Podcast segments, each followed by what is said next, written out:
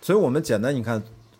说到最核心，嗯以我的理解，是不是就是我们伤患评估系统作为对最根本的一个算是呃工具啊对的，工具箱啊，里面就这么几个三角形，是吧？的，是的，是的，迅速的按照这个顺序把这对三个三角形的评估全部完成对，啊、然后可能定期要呃负负责检查，然对后的其对的中我回忆一下最重要的就是三大系 统你要关注对吧？首要评估里你也面开始复习了是吧？对，我也开始随着跟您交流，我在复习三大基本系统，对吧？基本氧合灌注，基本上就是有没有大出血，有没有呼吸，有没有心跳，对然后神经系统有没有受损，对吧？因是为的神经系统是能够帮助氧合灌注正常指挥他们正常进行的。 是的啊，然后 只要这个问题评估过了，说明他基本能保住命。在对短时间内啊是，或一定范围之内，然后再看有没有伤，再去处对理第二个三角形次要对的评估，对的叭叭叭那一些对的，所以说这个来看，呃，我发现一开始我们的同学来上这个课，可能他会认为学的是一些术，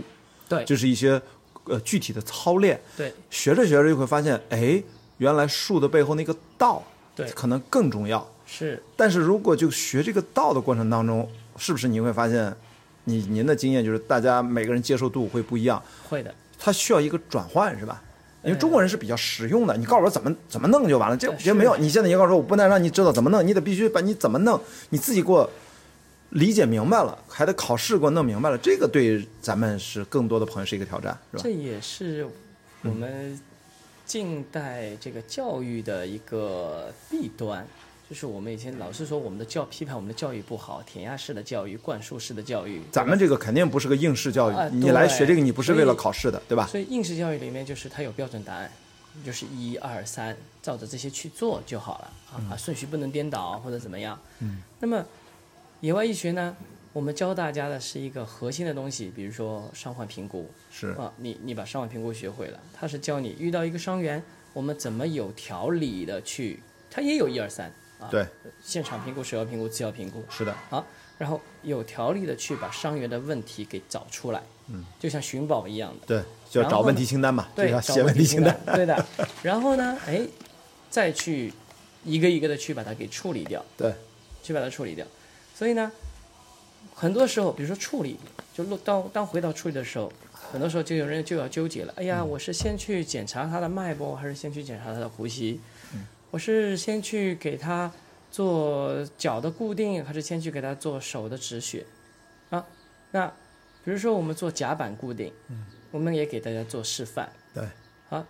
所以当学员练习的时候，你会发现他会给你复制一个一模一样的。就算你跟他说：“哎呀，这个次序不重要啊”，那就我自身的感受啊，一万几期，比如说我得给学员做一个示范，我们给他做一个脊柱的检查示范啊，为了让大家看得清楚呢，我让学员坐着，嗯，所以呢，我会告诉他坐着可以检查，躺着也可以检查，但真正到学员们去做的时候，你就会发现，一到这一步的时候，大家都把伤员给扶起来了，呃为什么？因为我给他们示范演示的时候就复习演了。示是做的，嗯，所以这是我们以前学习方式方法所带来的一个弊端，那这也是会给学员有一个思维上的碰撞，他们需要自己去思考，嗯，有没有必要让伤员做起来？做起来会不会增加多的风险？啊，对，嗯，那所有的操作我们都要从伤患的角度去考虑的。我做这些东西是为了伤员，不是为了我自己方便对，啊。那每一个人都都应该有每一个人自己的思维逻辑，嗯，你用你的思维逻辑，你用你的风险评估去评估你的操作合不合适，嗯啊。如果操作合适，同时符合原则，那么你让他做起来可能就是对的。但是如果你不清楚你是为了哎老师这么做示范的， 所以我把它做起来，那你这个决定可能就是错误的。就简单的呃复制 copy，在这一套我们的野外急救的知识体系里面是。可能应该说要洋气的，因为对的你刚才提到了一个词儿风险，所以说你反复讲的最重要的一个思维方法就是考虑这个风险收益比，对的，呃，这个来来替伤患的角度去思考，是的，是它的整体收益，它对应的风险是什么？包括这一期学员给到我们的反馈里面有一条就是啊，老师应该给我们做一个标准的流程示范啊、啊，就像你那天孙老师对看的，其实这个不叫标准，嗯，因为没有一个标准，是因为不同的伤情或者不嗯同的伤病机制，其实我们思考的问题不一样的。就像我一直跟学员说，如果他是从坡上山摔下来的，嗯出了车祸的，你会担心他有出血，嗯所以可能优先要考虑出血的问题。对，如果一个人站在那里，突然之间就软倒了，你会担心他心脏骤停，嗯，所以你会先考虑他有没有脉搏，有没有呼吸。对，其实你看你检查的这个次序就会就会有不一样。所以你一上来在做第一个三角形的时候，可能很快你对现场评估的同时，其实在完成伤病机制的判断，是的，这个是同步进行的。啊，对，不同的伤病机制，你可能就需要不同的思考。那比如说，我现在是受受环境影响，嗯，那我可能第一步就要考虑到我能不能够先脱离这个环境，嗯，啊，所以它其实没有一个标准的流程，我们也很少去给学员做标准的示范，因为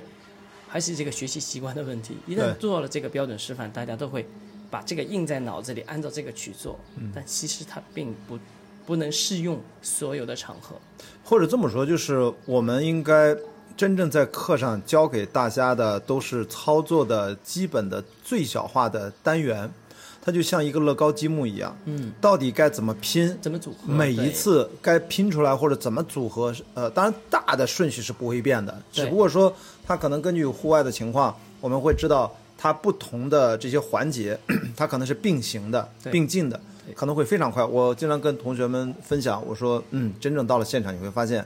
第一个三角形，你可能最快的速度是几秒钟之内就完成了。是的，就特别快，啪看一眼，对这个大概环境是真的你自己有多少资源你是自己知道的，你看一眼，对对对然后到底有几个人是是是呃受伤的现场，这个规模有多大对，到底现场安不安全，可不可控，然后你马上第一反应该怎么去张罗其他人。如果你是做那个。叫叫队长，如果你要指挥这场救援的话，因为我刚好在 WFR，我就是那个队长，所以你的第一反应就是先赶好怎么去开展这个这个这个紧急的救援的活动。是的，所以它分秒必争的，对的啊，就不会按照一个所谓的漫不经忧的，是同步的发生的那个节奏，对那的个节奏是完全不一样。对的啊嗯而且呢，从从这个学急救的必要性上来讲，我们说、我们日常的习惯思维是看到有人受伤了，眼光就停留在他受伤的位置，或者说停留在你看得到的受伤位置。嗯，啊，比如说这个人摔了一跤啊，手臂正在出血，你的注意专注力就在他出血的这个地方。嗯，但是呢，他有没有其他的地方受伤？还会不会有其他更严重的问题存在呢？以前我们就缺少这样的一种思维，对，所以我们经常遇到的就是，哦，手臂受伤了，哦，给你包好，包好，来走，我们赶紧离开，去医院。对，那他能不能够离开？他现在能不能够行走？嗯，他脊柱有没有问题？有没有就就是大脑的啊、呃算对是对对，有呃整没个有？脑颅损伤、潜在风险等等？嗯啊、对的。